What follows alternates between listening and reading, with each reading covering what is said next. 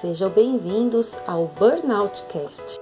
Somos estudantes da Universidade São Judas, campus Santana, e estamos cursando a unidade curricular de Saúde Única, uma disciplina que integra a saúde humana, animal e o meio ambiente. Essa unidade permite a integração de diversas áreas da saúde. Nosso grupo é composto por seis pessoas. Eu, Marília Corato, Mirela Zandoná e Daiane Costa estamos cursando fisioterapia. Carolina Queiroz, da Medicina Veterinária, Júlia Prado, da Biomedicina e a Patrícia Salvador, da Psicologia. Estamos desenvolvendo um projeto sobre a Síndrome de Burnout, que também é conhecida como a Síndrome do Esgotamento Profissional. Muita gente desconhece esse tema e talvez até já tenha sentido algum dos sintomas sem saber, atingindo seus limites de estresse, principalmente por causa do cansaço que o ambiente de trabalho proporciona.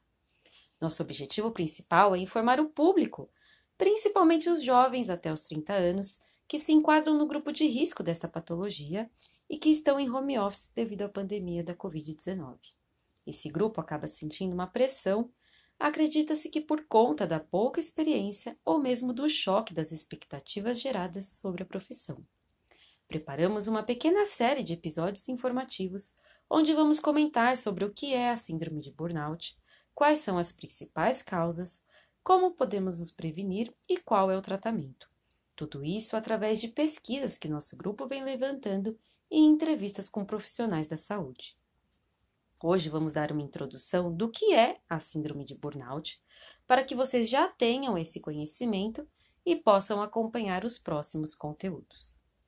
Bom, para começar, o termo inglês burnout, em sua tradução literal, quer dizer queimar por completo ou aquele que chegou ao seu limite.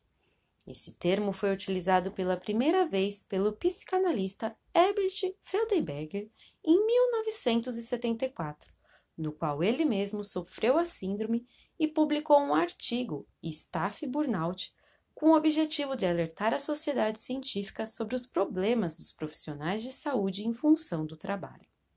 Com a expansão desses estudos, notou-se que não só os profissionais da saúde estariam suscetíveis a sofrer dessa patologia, mas sim qualquer área.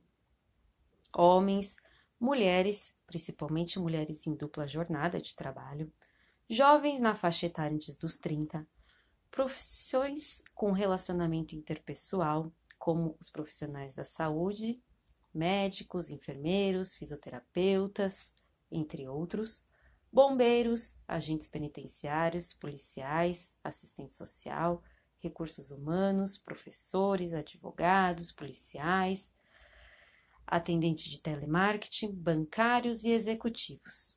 Essas profissões estão na lista das mais acometidas justamente pelo esforço, pela dedicação que a profissão exige. Burnout está relacionado com o excessivo esforço físico, mental e emocional, normalmente resultado de situações de trabalho desgastantes que demandam muita competitividade ou responsabilidade por parte do funcionário, seguido de poucos momentos de descanso e descontração. Não é difícil encontrar pessoas que, junto com esse distúrbio, sofram também de depressão, do uso excessivo de medicamentos e insônia. E quais são as principais causas?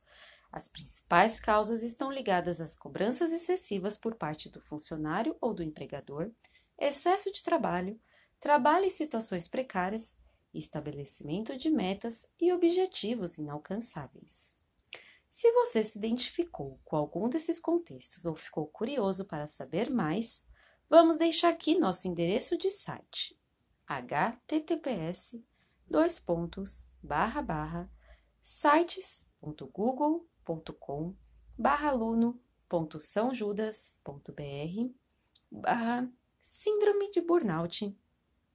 A palavra síndrome sem o i. Lá você poderá encontrar todas as informações e acompanhar os nossos próximos episódios dos podcasts. Até mais!